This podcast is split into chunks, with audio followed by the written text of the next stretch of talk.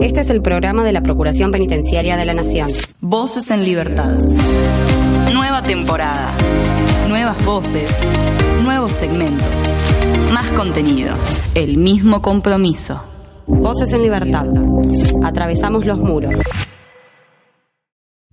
30 años de la Procuración Penitenciaria de la Nación. 40 años de democracia. Te invitamos a una jornada única sobre derechos humanos de las personas privadas de la libertad. Un evento que contará con la presencia de invitados especiales y paneles de debate en los que repasaremos las tres décadas de la incansable labor de la Procuración Penitenciaria. Un día repleto de reflexión, aprendizaje y compromiso en el que honraremos los 30 años de trabajo. Te esperamos el próximo 6 de noviembre, de 10 a 17 horas, en el Salón Azul de la Facultad de Derecho de la Universidad de Buenos Aires, Avenida Manso Corta 2263, Procuración Penitenciaria de la Nación. 30 años. 30 años. En defensa de los derechos de las personas privadas de su libertad.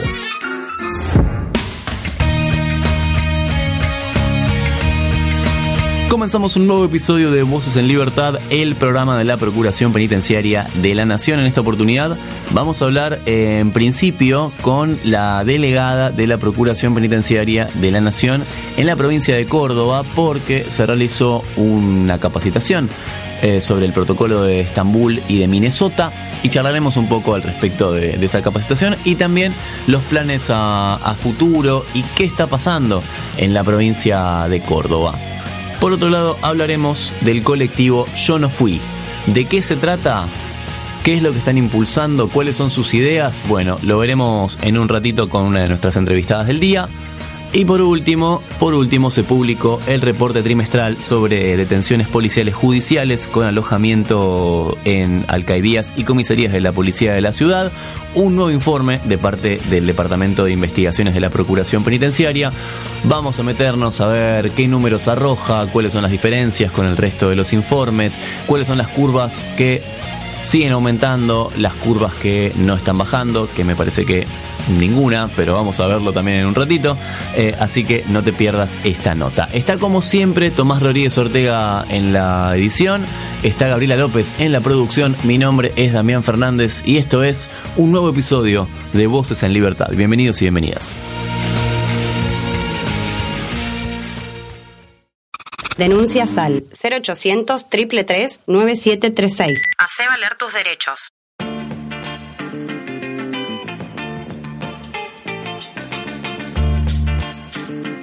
Bueno, vamos a charlar de una capacitación que se llevó a cabo en la Universidad de Córdoba. Tiene que ver con una capacitación del protocolo de Minnesota y Estambul, organizadas por el Comité Nacional de Prevención de la Tortura y por la Procuración Penitenciaria de la Nación. Decimos Córdoba y vamos a viajar a una de sus delegaciones.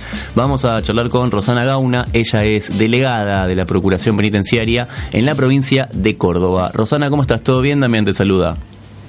Hola Damián, buenas tardes, ¿cómo te va? Muy bien. aquí en Córdoba. Bien, bueno, me alegro. ¿En qué parte de Córdoba están? Nosotros estamos en el centro de la ciudad. Ok, la ciudad, eh, ciudad, de, ciudad de Córdoba. Sí, la ciudad de Córdoba, sí. Bien, perfecto, perfecto. Eh, bueno, si querés empecemos hablando un poco sobre esta capacitación y bueno, después vamos a ir desprendiendo eh, más temas. ¿De qué se trató esta, esta capacitación específicamente? Y para quienes fue apuntada también, ¿no? Perdón. Sí, esta capacitación que organizó, como bien decías vos, el Comité Nacional de Prevención de la Tortura, estuvo muy orientada a capacitar al Ministerio Público Fiscal de la, de la provincia de Córdoba. Eh, de todas maneras, eh, participamos eh, integrantes de otras organizaciones e instituciones, así que bueno, participamos de esa capacitación eh, con compañeros que vinieron de Buenos Aires, estuvieron Rodrigo Borda y Ramiro Gual, también estuvo el procurador adjunto Ariel Cejas, así que bueno, y de la procuración de la delegación de aquí de Córdoba, este, todos los que pudimos asistir. Eh, la capacitación, si bien estaba orientada al Ministerio Público Fiscal, contó con varios asistentes, como te decía, ¿no? De, otras instituciones. Y estuvo eh, muy específicamente tratándose eh, el protocolo de Estambul y el protocolo de Minnesota.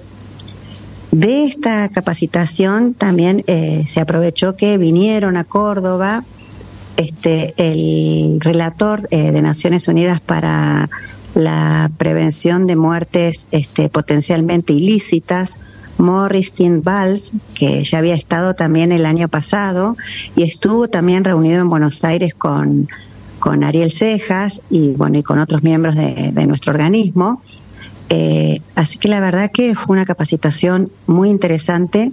Ya nosotros aquí en Córdoba habíamos tenido eh, el placer de escucharlo a él y, aparte de, su grupo, porque ellos en realidad han sido los fundadores de lo que ha sido en Argentina el equipo de antropología forense. Eh, claro.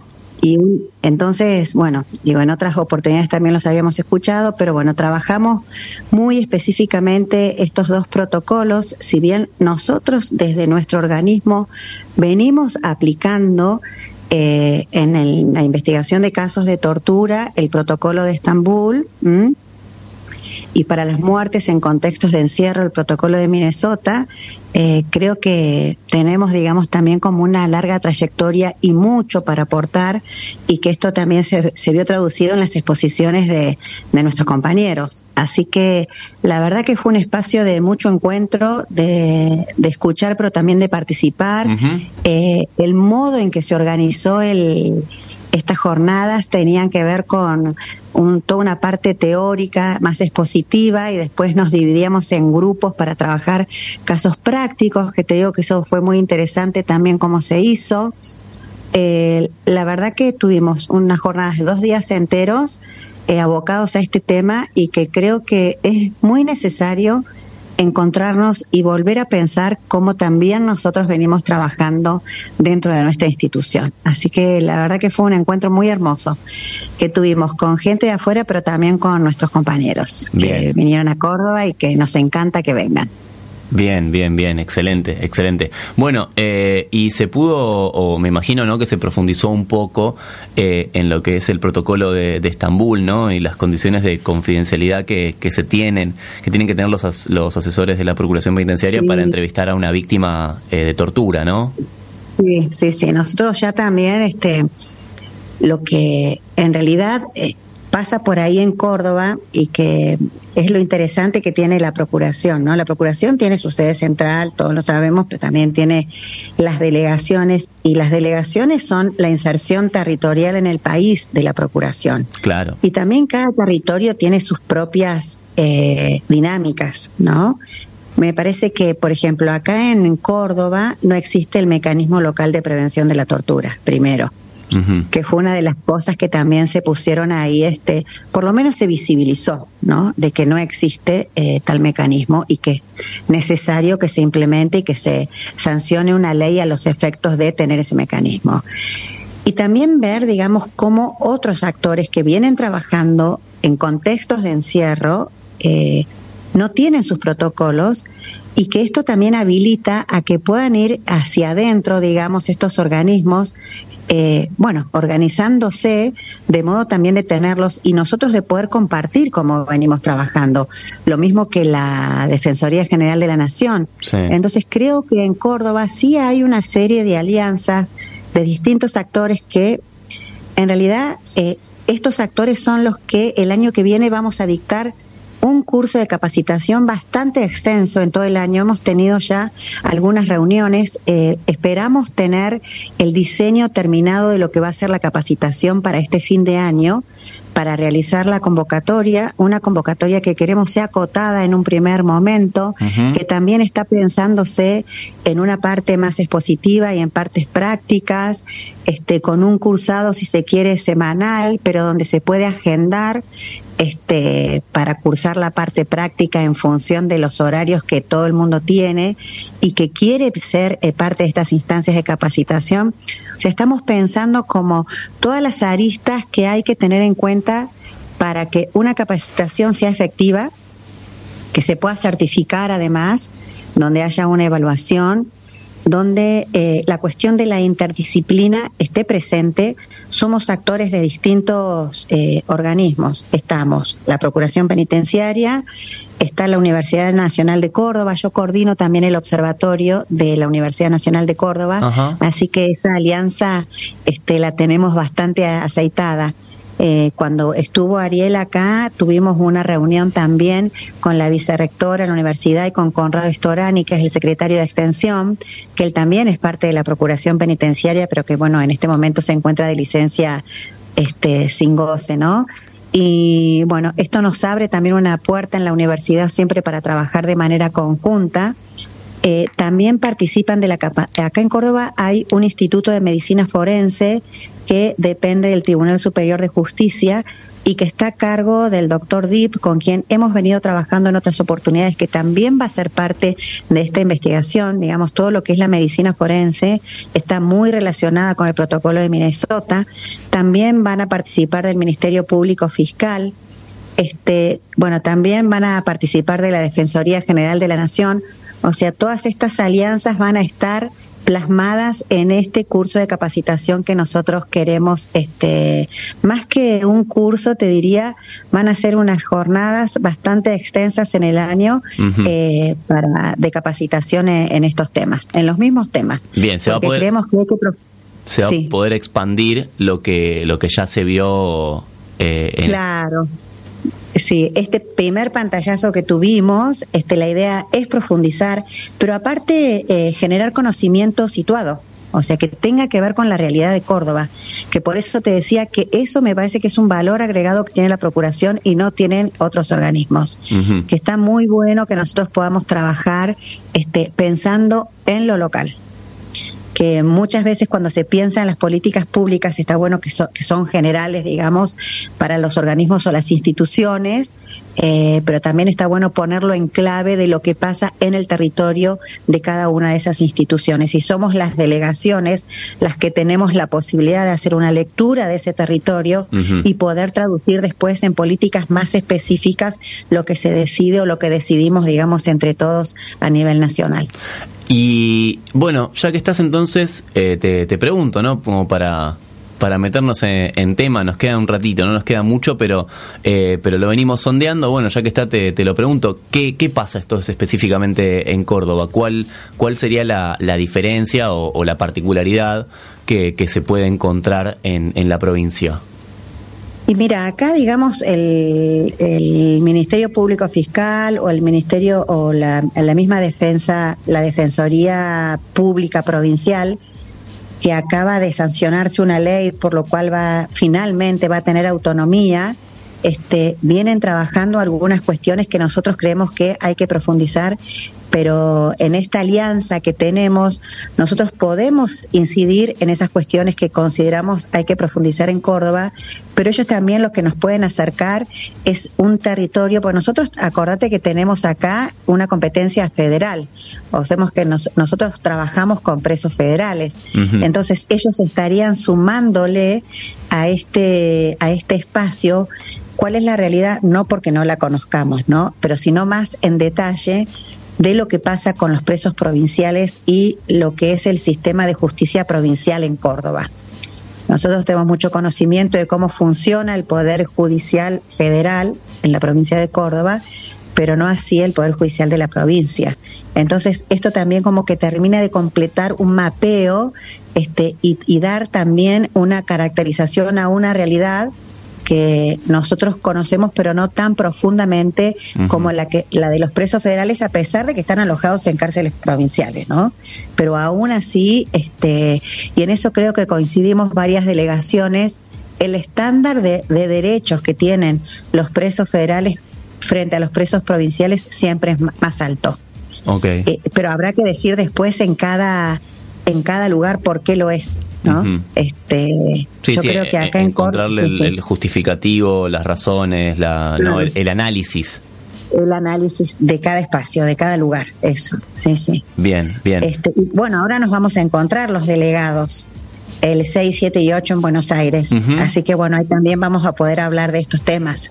Bien, Así bien. que a propósito de los 30 años de la Procuración, vamos a tener un evento ahí en la Universidad de Buenos Aires. Sí, nos Y cruzaremos. también después nosotros, sí, y ahí vamos a, a quedarnos también los, los delegados y las delegadas conversando acerca de, de nuestros temas y de cómo venimos trabajando cada uno en su lugar. Bien, bien, muy bien. Bueno, nos estaremos viendo entonces en, en esa fecha y eh, si querés, cuando, eh, cuando estemos más próximos a- al inicio de este curso que me estabas, que nos estabas comentando hace un ratito, también podemos volver a, volver a charlar aquí al aire, si te parece. Sí, Damián, bárbaro, sí, sí, sí, la idea es que se conozca. Si bien ya te digo, la decisión que tomamos es que en esta primera corte, digamos, sea eh, un número más pequeño, que nunca es tan pequeña, porque estamos hablando entre 50 y 100 personas.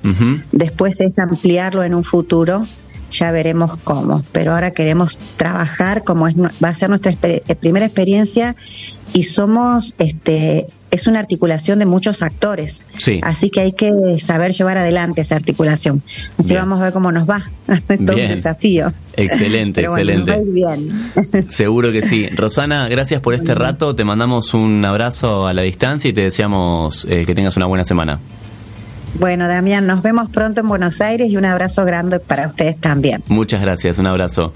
Hablábamos, Hasta luego. hasta luego, hablábamos con Rosana Gauna, delegada de la Procuración Penitenciaria de la Nación de la provincia de Córdoba, al respecto de eh, temas varios, en este caso eh, haciendo foco central sobre esta capacitación del protocolo de Minnesota y Estambul.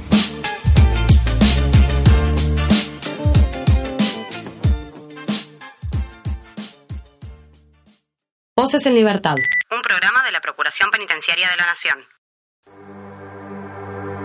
Bueno, todavía no tiene nuevo disco este muchacho, pero sí un adelanto. A él le gusta sacar discos. Eh, tiene, esa, tiene esa costumbre. No saca canciones sueltas. Si saca una canción, pertenece a un disco.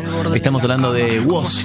Esto que suena es Morfeo. Entre miradas desgastadas, pensando siempre un poco más de lo necesario. Recordé tu piel, mi fiel confesionario. Entre humo y otra reflexión barata. No oculto mis temores porque solo me delatan. Asumo los errores y así no me matan. Sumo uso esta vida como fue de rata. Siento un vacío, como vos en el atardecer. Tu figura tan lejana se quiere desvanecer. Estoy lupeado en un sueño en el que no puedo correr. Mi ser no puede gritar, nada me saca la sed. Me preguntas a dónde vas, por qué te escapas. Es que capaz yo solo le sumo un peso de más. Bebiendo el vaso como si en el fondo hallara paz. Pero para encontrarla hay que tomar otro más. Ahora ya no culpo las rutinas. Si algunas te aplacan y otras te salvan la vida. Cuando creí que ya me la sabía, llegaste para llenarme los ojos de intriga. Quizá peque de egoísta empedernido porque cuento la tristeza y la felicidad la vivo. Convivo con el vacío y lo convido hacia el alojo de otro oído para no hablar solo conmigo.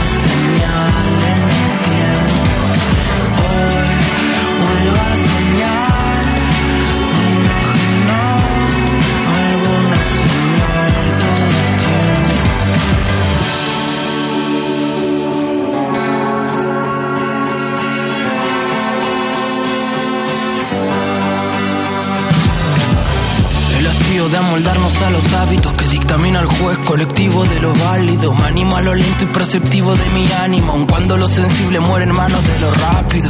Ya entendí por qué gusto de lo cálido, que pensar en vos es como acercarse al fuego.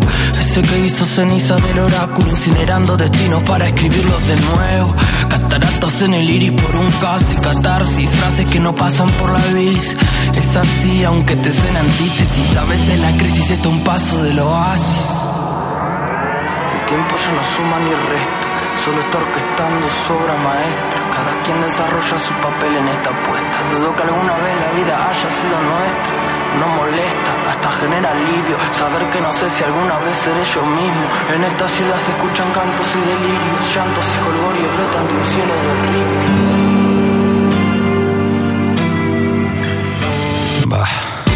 Y en algún momento tengo que salir. No puedo todo el día en mí.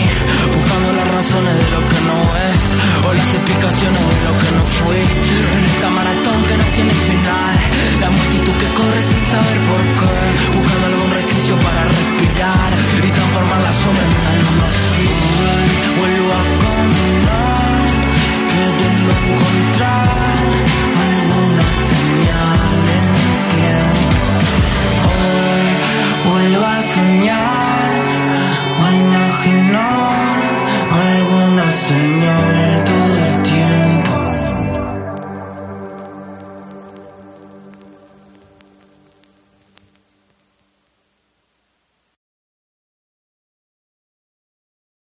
Estás escuchando Voces en Libertad. Voces en Libertad. Atravesamos los muros. Voces en Libertad.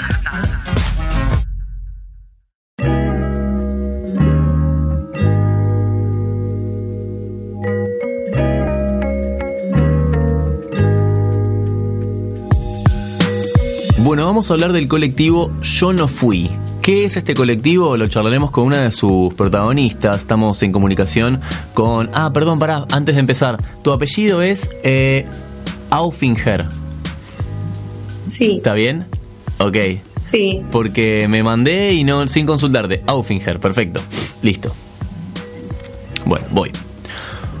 Bueno, vamos a charlar del colectivo Yo No Fui. ¿De qué se trata este colectivo? Estamos en comunicación con una de sus protagonistas. Eh, estamos hablando con Andrea Aufinger. Ella es ex liberada, docente del taller de serigrafía y cooperativa de trabajo en libertad.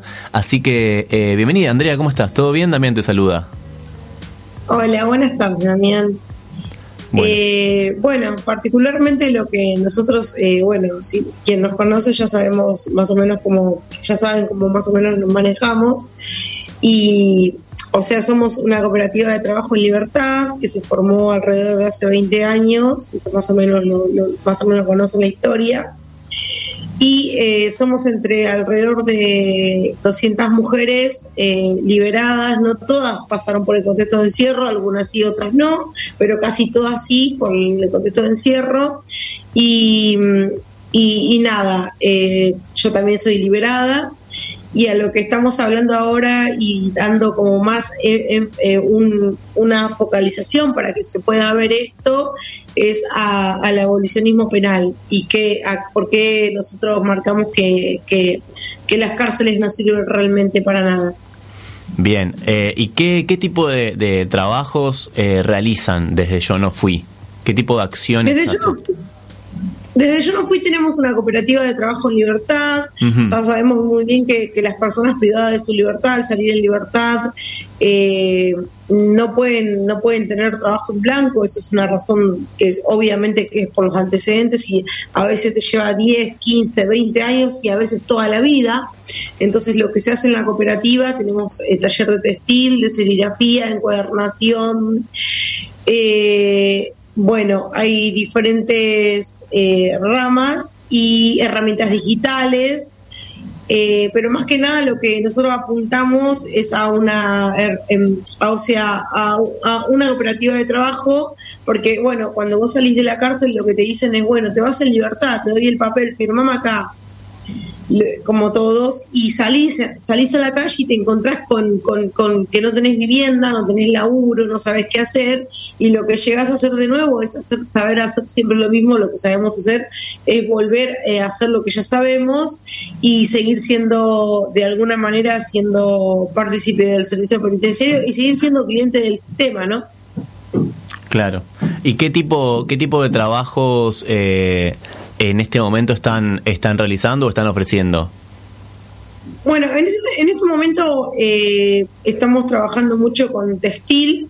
eh, yo no fui está por lanzar su nueva línea de ropa, pero como estamos con el evento eh, para noviembre, sí. estamos preparando casi todo lo que tiene que ver eh, para presentar nuestra, nuestros buzos, nuestras remeras, nuestros vestidos, nuestras cosas. Además, un nuevo libro que va a salir, un libro que también por la compañera Lili Cabrera, un libro de María que hace 20 años eh, lo escribió, fue su primer libro y se va a presentar, y Ticún, que es un libro que, que, se presenta nuevo eh, en, estos tres días que van a ser lo que es el, nosotros, eh, o sea, lo que le llamamos el evento, porque van a, ¿por qué dura tres días? Porque nosotros lo que hacemos es eh, primero presentarlo con varias organizaciones que van a estar invitadas, que vienen de diversas partes de, Latinoamérica y también de, Europa. Bien. Y, y, más allá de eso, lo que estamos haciendo ahora es trabajar un montonazo para poder organizar eso y eso nos sostiene también como una cooperativa de trabajo y poder... Eh, tener ingresos genuinos, ¿no? De alguna manera. Bien, vamos por partes. Eh, hablaste de, de, este evento de qué se trata el evento, eh, dónde va a realizarse y, cuándo, ¿no? Como para, como para ponernos un poco en, foco. Bueno, el evento va a ser el 25, el 26 y 27 de noviembre. Eh, eh, son tres días, es viernes, sábado y domingo, el domingo de la combinación. Uno va a estar en Yo No Fui, después en la manzana de las luces y muy al tanto no estoy porque estoy muy metida en serigrafía. Sí. Y, a la vez me abarco un montón, no solamente porque estoy como pensando en un montón de cosas y también vamos a plantear esto de, por qué somos abolicionistas penales y por qué nosotros, eh, eh, o sea, no, vamos a hacerle como, en este momento haremos como si fuera que le hacemos nosotros un juicio al, al, sistema carcelario, al, al, al digamos, al, un abolicionismo penal. Ok, ok, ok, ok, bien, bien. Eh, ¿Y quiénes son los invitados a este, a este evento, no? ¿A quién está apuntado? Bueno, en particularmente está invitado a toda la persona que quiera ir, ¿no? Eh, y quiera participar, pero generalmente vienen muchos invitados de otras organizaciones. Eh, eh, bueno, hay, te puedo pasar después el enlace para que lo veas. Son compañeros de Chile, de, vienen compañeros de Uruguay, eh, organizaciones que ya nos conocen, que ya hemos ido, viene el Fondo en Klaus, eh, eh, bueno, varias, varias gente en síntesis que conoce la organización y que, que de alguna manera sabe que lo, para nosotros lo importante que es esto, ¿no? Realmente la conclusión que llegamos nosotros es, que las cárceles no sirven para nada.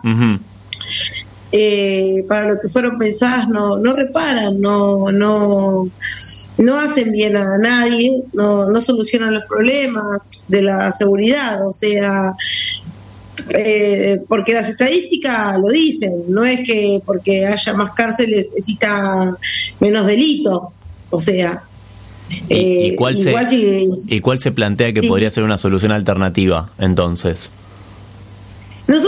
La solución alternativa totalmente. Lo que sí sabemos, eh, eh, digamos, es que la cárcel no, no, no previene nada de lo que intenta prevenir y que, que nosotros creemos eh, plenamente que la cárcel lo que hace es reproducir el daño y la crueldad y no repara a nadie, no le soluciona la vida a nadie. Bien. Tenemos entendido que hay eh, un encuentro nacional de escritura en la cárcel el 2 y 3 de noviembre. ¿Vas a participar en él? Sí, sí, sí. No voy a participar en la mesa, pero sí voy a estar con la COPE vendiendo nuestras cosas. Como mucha gente me conoce, soy una persona muy comunicativa y me gusta más que nada, yo no estoy en la parte de escritura, pero sí leo mucho eh, y me gusta más que nada explicarte cada libro, como por quién fue redactado, por qué es, quiénes somos, qué es lo que hacemos, porque a veces hablamos de la cárcel, desde, pensamos que la cárcel, ¿a dónde, es la cárcel? ¿Qué es la cárcel? Y la cárcel está acá. sin ir más lejos, tenemos uno acá en la ciudad, acá nomás. Eh, o sea, eh, tenemos uno acá en Devoto, tenemos tantas cárceles, ¿no? Eh, que, o sea, esto. Y lo que hablaba esto, que, que, la cárcel no repara nada y que no le hacen bien ni siquiera ni a los que están adentro ni a los que están fuera. Y también no somos ingenuos, sabemos que falta correr mucha agua bajo el puente todavía, pero sí en algún momento, pero así como en algún momento se abolió la esclavitud, pensamos que hay que militar y hay que intentar eh, pensar eh, resolver los conflictos que no sean la cárcel y que la, la, justicia no puede estar ligada siempre al castigo para nosotros. Pre, eh, preferimos hablar siempre en plural, ¿no? Bien, bien, bien.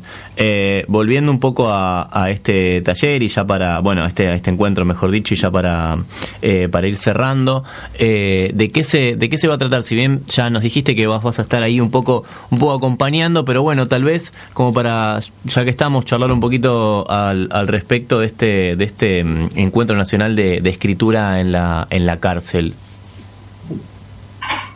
Bueno, eh, esto vamos a hablar un poco del abolicionismo penal, uh -huh. lo que nosotros pensamos, que las cárceles no sirven para nada, que las cárceles no reparan, no es la solución para todo, o sea, para ningún conflicto que atravesamos los seres humanos, ¿no? En la cárcel eh, sabemos que, que, engendra odio, que, que, nadie que pasó por la cárcel puede quedar eh, igual al momento que entró, sabemos que las personas, que las mujeres generalmente que ingresan a la cárcel son siempre personas eh, pobres, sin recursos, eh, que así todas son cabezas de familia, eso está bien por estadística dicho, y que, y que en realidad son más que nada condenadas. La condena es social y por ser pobre, ¿no? Una bien. de las cosas. Y entonces nosotros ahora lo que haríamos al este abolicionismo penal sería como hacerle eh, un juicio al, al sistema carcelario, pero no al sistema, sino al Estado general, como le decimos. Eh, esto ya, a tantas leyes todas que, que esto, que el otro, que el punitivismo, y, ¿entendés lo que te quiero decir? A lo punitivo a, en general. Ok, ok, bueno, queda, queda completamente claro entonces. Eh, Andrea, te agradecemos mucho este, este rato. Vamos a compartir, si querés, eh, para que la gente pueda acercarse a, hacia, hacia Yo No Fui, a este, a este colectivo. Eh, y también, bueno, a esta serie de, de eventos, ¿no? Donde van a estar presentándose, decíamos entonces el 2 y 3 de noviembre. Y también me dijiste el otro evento, el 25, 26 y 27, ¿puede ser? Eh, no lo tengo bien chequeado, pero si no es el. Eh, es, eh, tengo que ver el almanaque. Eh, cae viernes, sábado y domingo. Okay. No, si, no, no, creo, no quiero equivocarme porque tengo en la cabeza mil cosas. Mañana tengo que ir a serigrafiar y estoy como a mil. 24, 25 y 26, ahí está. Ahí está, 24, 25, 26. Y, y sí, eh, vamos a, a, abrir nuestra casa de Yo No Fui. Están uh -huh. todos invitados en Gavilando 52 en Flores. Eh, vamos, vamos a tener un escenario afuera. Se va a hacer una mini escena de teatro donde se le va a hacer un, un juicio a, a, a, la justicia, a la justicia, estas justicias que, que dicen condenar y, y, y, esto y lo otro. Y a la vez sabemos que no solucionan nada. Eh, lo, al contrario, lo que, lo que hacen es, es generar más odio, más violencia y que por más que generen más cárceles y construyan 50 cárceles más, esto no va, no va a cambiar la inseguridad que tenemos hoy por hoy. Ni, ni a nadie que pase por la cárcel le va a ser, eh, le va a servir para algo, creo, ni, y mucho menos a los familiares y menos al interno que o interna que esté pasando la condena o, o el proceso o lo que sea, ¿no? Bien, bien. Andrea, gracias por este rato que te tomaste para charlar con nosotros. No, no. Un abrazo grande, que estén bien. Un abrazo. Hablamos con Andrea Aufinger. Ella es integrante del colectivo Yo No Fui, también es docente del taller de serigrafía y cooperativa de trabajo en libertad.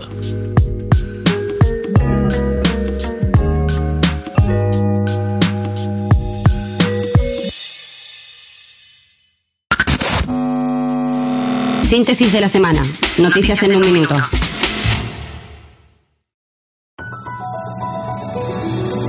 Inauguran una oficina de inclusión penitenciaria en una cárcel de Florencio Varela. se inauguró una oficina de inclusión penitenciaria y además se llevó a cabo un operativo de documentación en el que 90 personas privadas de la libertad pudieron tramitar su documento nacional de identidad y celebraron seis matrimonios. San Juan, capacitaciones en el penal. Se capacitan entre 10 y 15 detenidos por oficio se dio inicio a una serie de capacitaciones en oficios destinadas a detenidos que están transitando su última etapa en el penal. Específicamente, el proyecto incluye diversas clases de diseño de indumentaria, moldería, manejo de máquinas, sublimación y marketing digital que brinda la cartera social en el marco del programa Hilar San Juan. Pinturas elaboradas en cárceles bonaerenses participan de la Bienal de Arte de Salerno, en Italia. En la quinta edición de la exposición internacional, cuatro internos presentarán sus obras bajo la consigna Mundos invisibles, desconocidos, sumergidos, incontaminados, inexplorados, virtuales, conectados. Misiones. Profesionalizan las panaderías en los penales e incorporan innovadores cursos para detenidos maestros panaderos de la reconocida cadena Petri capacitan a integrantes del Servicio Penitenciario Provincial con el objetivo de profesionalizar las panaderías en los penales. Los penitenciarios retransmitirán estos cursos con salida laboral a detenidos como parte de su proceso de reinserción social. Voces en Libertad, un programa de la Procuración Penitenciaria de la Nación.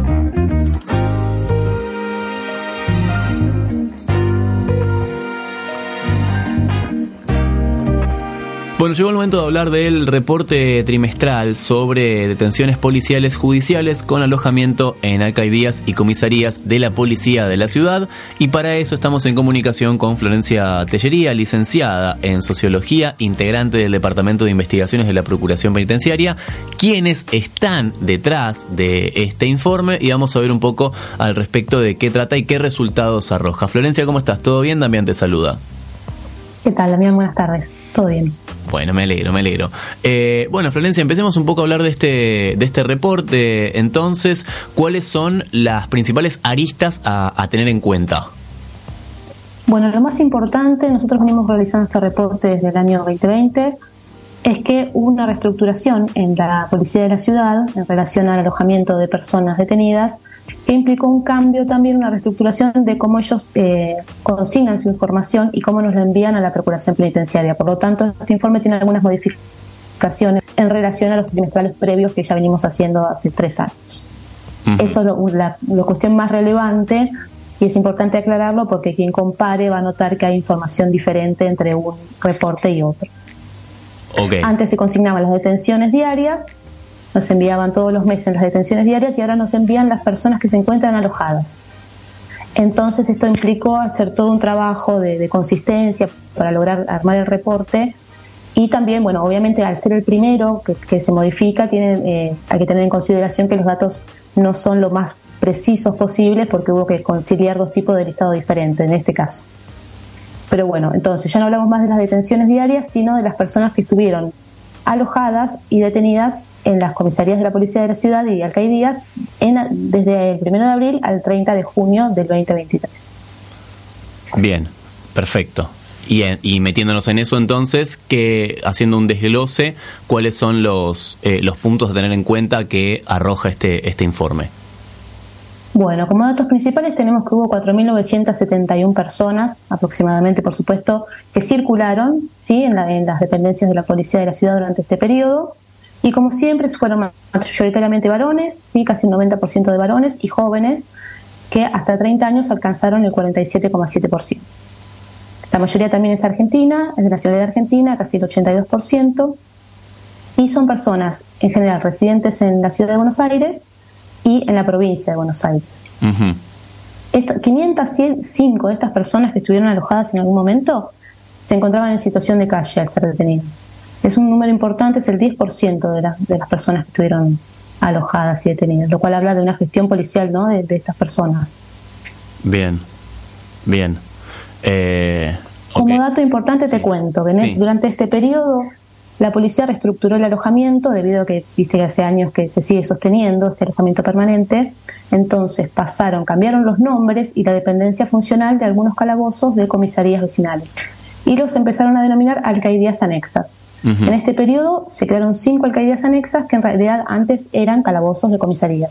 ¿Sí? Bien. Entonces esto hizo que se modificara la relación entre las personas alojadas en comisarías y las alojadas en alcaidías. Parece que hubiera menos en comisarías, pero en realidad es que han cambiado de nombre. Había 45 comisarías eh, asignadas al alojamiento, en el, informe anterior ahora hay 22. Pero de esta misma manera aumentó la cantidad de personas en alcaidías y la cantidad de alcaidías. Claro. Tiene que ver con esta reestructuración que hace la policía de la ciudad, supongo que para organizar mejor el alojamiento permanente. Claro, claro, claro. Sí, sí. Acá estoy justamente viendo viendo el informe donde se pueden ver los, los diferentes picos, no está, está todo explicado claramente, donde se pueden ver todos los, los diferentes picos y esto que estás, esto que estás diciendo, ¿no? Sobre las nacionalidades y, y, etcétera. Eh, bueno, bueno, bien, recordemos que este informe está eh, ligado estrechamente con eh, la gente del Departamento de Investigaciones de la Procuración Penitenciaria de la Nación, que realiza esto, este informe, estos informes de forma asidua, en este caso recopila la información de los últimos tres meses, ¿no? Que estamos comprendiendo, si no me equivoco, septiembre. no, Perdón, abril a junio. Es Abril a junio. En breve sale el de julio a septiembre. Estamos trabajando en el de julio a septiembre. Bien, bien. También tenemos los reportes mensuales que se publican en la página de la Procuración, que ahí sí se actualiza mensualmente la cantidad de personas alojadas.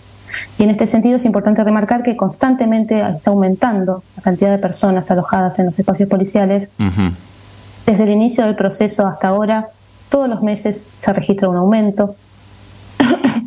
de hecho, al, del trimestre anterior y a este trimestre también se registra un aumento de 120 y pico de personas, este, lo cual es, eh, teniendo en cuenta la, capacidad de alojamiento real que tienen estos espacios, es muchísima gente que sigue eh, sumando al hacinamiento y a la falta de, espacio y de oportunidades para, para ejercer sus derechos en estos espacios.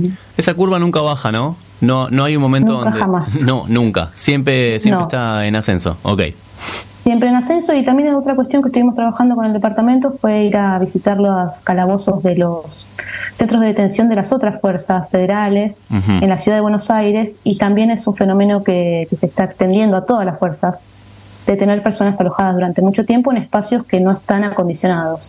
¿Qué, qué tipo de, una situación ¿Qué tipo de problemáticas se encontraron en esos lugares? ¿Qué, ¿Qué situación? Las mismas, o sea, agravadas las que tiene la policía de la ciudad. No cuentan con presupuesto para la comida, no cuentan con ningún tipo de elemento de higiene personal o de higiene para los espacios, no hay lugares para realizar visitas, no hay espacios de recreación, por lo tanto están todo el día encerrados en celdas. No hay una infraestructura adecuada para un alojamiento extendido en el tiempo. Y las fuerzas de seguridad nos comentaban que asimismo esto los perjudica para la realización de sus tareas, porque por ejemplo no pueden hacer detenciones porque no tienen a dónde llevar a la gente detenida, porque ya está ocupado por esta gente que se está quedando hace meses.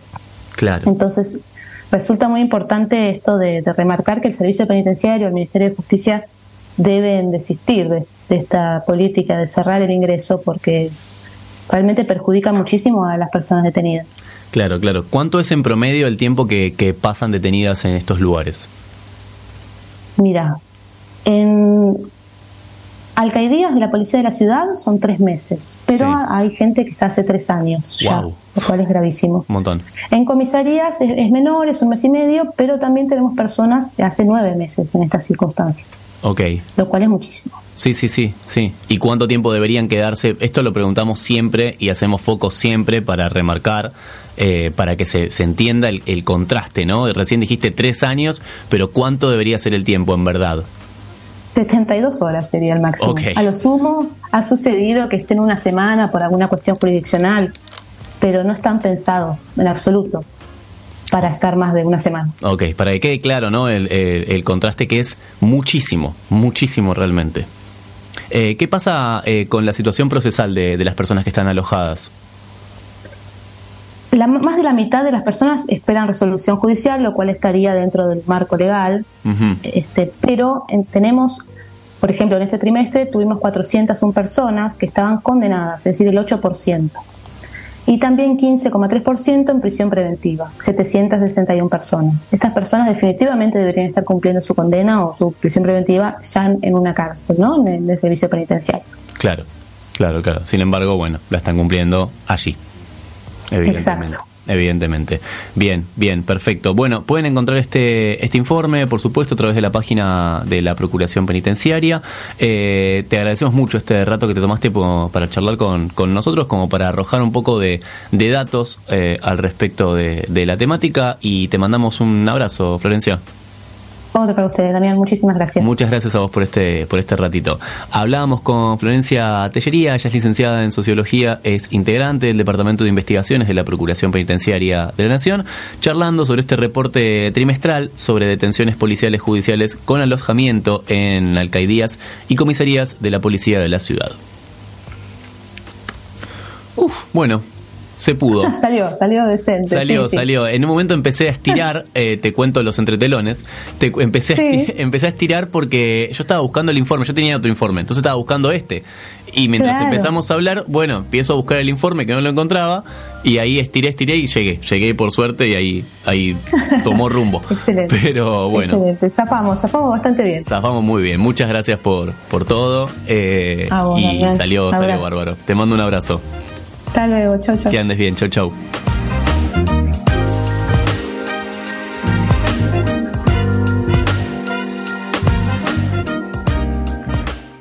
Volvé a escuchar este u otro programa a través de la web oficial radio.ppn.gov.ar. Voces en Libertad, un programa de la Procuración Penitenciaria de la Nación. Ya que viajamos a Córdoba, este dueto era muy bueno haciendo este tipo de covers. Suena salvapantallas, los cordobeses haciendo Fue Amor. Yo podría haberlo hecho mejor, vos podías acercarte a mí. Yo intuía que esto, mi amor, se rompía y esto es siempre así. La verdad es que todo fue tan extraño, tan extraño al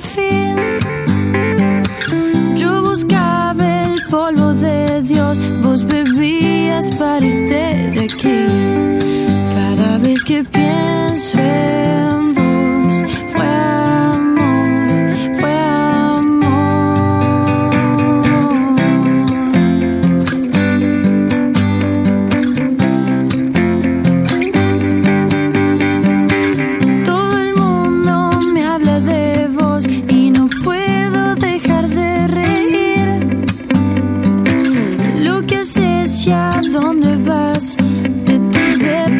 vez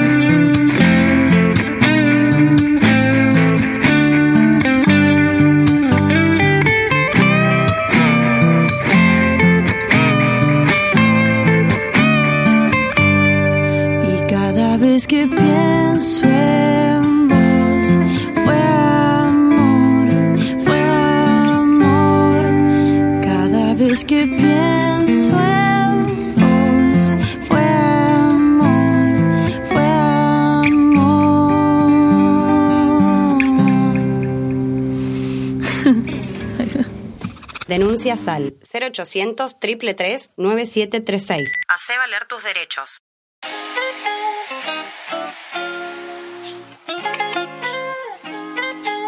Y hasta acá llegamos. Sabes que podés encontrar más información en www.ppn.gov.ar y también escuchar todos los programas anteriores en radio.ppn.gov.ar. Nos encontramos en el próximo Voces en Libertad. Estuvo como siempre Tomás Rodríguez Ortega en la edición, estuvo Gabriel López en la producción. Mi nombre es Damián Fernández y nos encontramos en el próximo. Chau, hasta la semana que viene.